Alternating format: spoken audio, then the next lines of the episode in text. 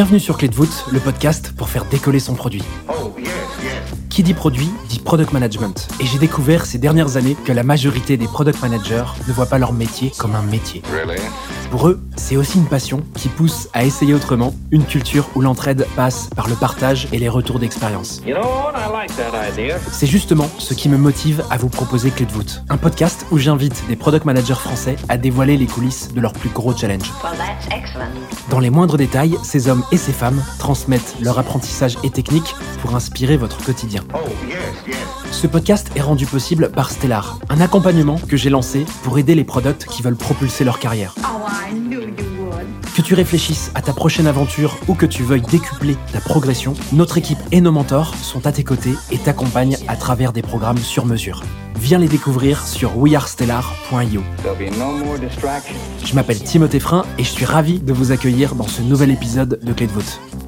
Voici un extrait du live enregistré en décembre dernier avec Léonie Hugues de la Rose et Thibaut Watrigan, respectivement Head of Product chez Iconoclast et GoJob. Dans cet extrait, ils expliquent comment ils ont fait pour remporter l'adhésion du management dans leur boîte afin de pouvoir utiliser les techno no-code encore peu répandus au sein des équipes produits. Sylvain euh, nous demande, en termes de buy-in, euh, avez-vous fait valider le passage vers du low-code par le management ou y avez-vous été seul dans un premier temps pour tester vos hypothèses avant de les présenter? Alors je pense que là, Sylvain, il est chaud pour aller tester des projets dans sa boîte. Il a juste envie euh, qu'on lui donne l'accord. Euh, Léonie, je te laisse répondre. Je pense que c'est un cas un peu particulier pour toi, mais je pense que ce serait intéressant quand même que tu nous en parles. Ouais, alors moi c'est particulier en effet parce que j'étais recrutée pour ça, enfin pour mm. faire le choix euh, de la solution technique qu'on a utilisée pour développer la plateforme éducative. Mais bah, j'ai dû faire une présentation aux investisseurs et au management avant de valider le choix du, no-code. Donc, euh, je pense que oui, c'est nécessaire pour expliquer bah, pourquoi on fait ce choix, quels vont être les avantages en termes de, budget, de rapidité. Euh, et, euh, et, je pense que c'est une, très bonne idée de le faire en tout cas, et ça permet de, ça permet en fait, sans le, sans l'aval du top management, vous allez avoir du mal à, à infuser le no-code en interne. Enfin, je sais pas, ça dépend de la taille de votre boîte, mais, mais c'est important d'avoir le, le des promoteurs dans le top management. Hyper clair. Thibaut, de ton côté? Ouais, moi je vais revenir sur l'histoire du no-code chez GoJob, ça donne, ça donne un exemple, c'est assez parlant.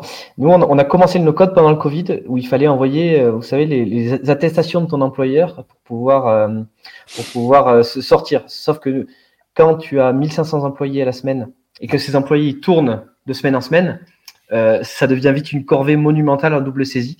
Et du coup, on a commencé par une impossibilité, euh, c'est-à-dire ça prenait trop de temps en dev. Et donc, on a commencé sur un cas à prouver la, valeur du no-code. Et c'est au travers de ce cas-là où on a commencé à faire prendre conscience qu'il y avait du potentiel. Euh, et donc, moi, je suis arrivé chez GoJob à ce moment-là. Euh, donc, je suis arrivé comme product manager et on m'a dit, tiens, il y a un petit peu de no-code, vois ce que tu peux en faire. Démerde-toi.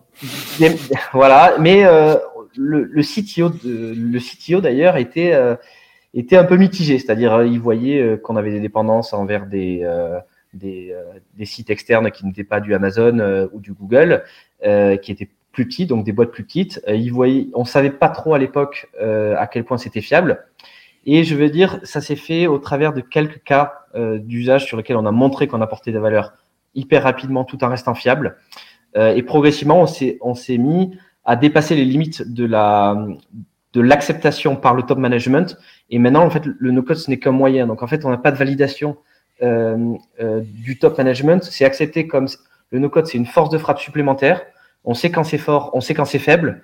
Euh, et du coup, c'est qu'un moyen et c'est la décision du, du, du, produit de dire est-ce que j'y vais en no-code ou pas. Mais du coup, au début, il n'y a pas eu d'acceptation. Donc, on a, on a vraiment montré la valeur par, euh, par la valeur hein, euh, effective. Et, euh, et, après, oui, il faut du soutien du top management et surtout savoir quand ne pas faire du no-code pour pas aller vers des erreurs qui seraient, qui seraient, qui dégraderaient du coup l'image auprès d'un top management. Mais j'imagine que dans les grosses boîtes, si la question est sur une grosse boîte, c'est vraiment différent. là, là, il y a beaucoup plus de process et d'étapes. Peut-être commencer par les, par les BU innovation en général, c'est ce qui marche le mieux. ils sont beaucoup plus prêts à, à faire du hors système et commencer par ça avant effectivement de d'accepter d'accéder aux vraies données où là il y a on a encore quelques années je pense euh, selon les boîtes. Ouais, s'il y a des, des PM ou d'ailleurs pas que des PM, hein, des personnes qui bossent dans des grandes boîtes ou des boîtes où le no-code est un peu moins connu. soyez pas découragés d'entendre Thibaut et Léonie. Eux, ils sont dans des boîtes où justement il y a eu une initiative réelle d'un point de vue management, j'ai l'impression, euh, de laisser euh, les équipes utiliser ces technos. Euh, GoJob, c'est quand même un peu une référence, quoi qu'on en pense sur ces sujets. Ça fait longtemps que le nom résonne depuis que les technos ont émergé. Et Léonie, elle a été seule au produit quand elle est arrivée et elle a été embauchée pour ça. Donc, soyez pas démotivés si vous voyez qu'il y a beaucoup plus de friction dans vos boîtes. et puis, bah voilà, je sais pas si Thibaut et Léonie vous êtes ouverts à ça, mais si jamais vous avez des questions pour savoir un peu comment faire, n'hésitez pas à, les pinguer, à leur envoyer un petit message. je suis sûr qu'ils seront sympas de vous répondre voilà, j'espère que cet épisode t'a plu. Oh, si c'est le cas, tu peux me soutenir de deux façons. Laisser 5 étoiles sur Apple Podcast ou Spotify et un petit commentaire, ou répondre en 3 secondes au petit sondage dans la description de l'épisode pour me dire ce que tu en as pensé. Je te remercie vraiment pour tes retours, c'est grâce à toi que j'améliore Clé de pour le rendre utile à ton quotidien. N'oublie pas, si tu réfléchis à ta prochaine aventure ou à décupler ta progression, nous avons l'accompagnement qu'il te faut sur wearestellar.io. Stellar avec deux L et un R. Je te donne rendez-vous la semaine prochaine pour un tout nouvel épisode riche en contenu actionnable. À très vite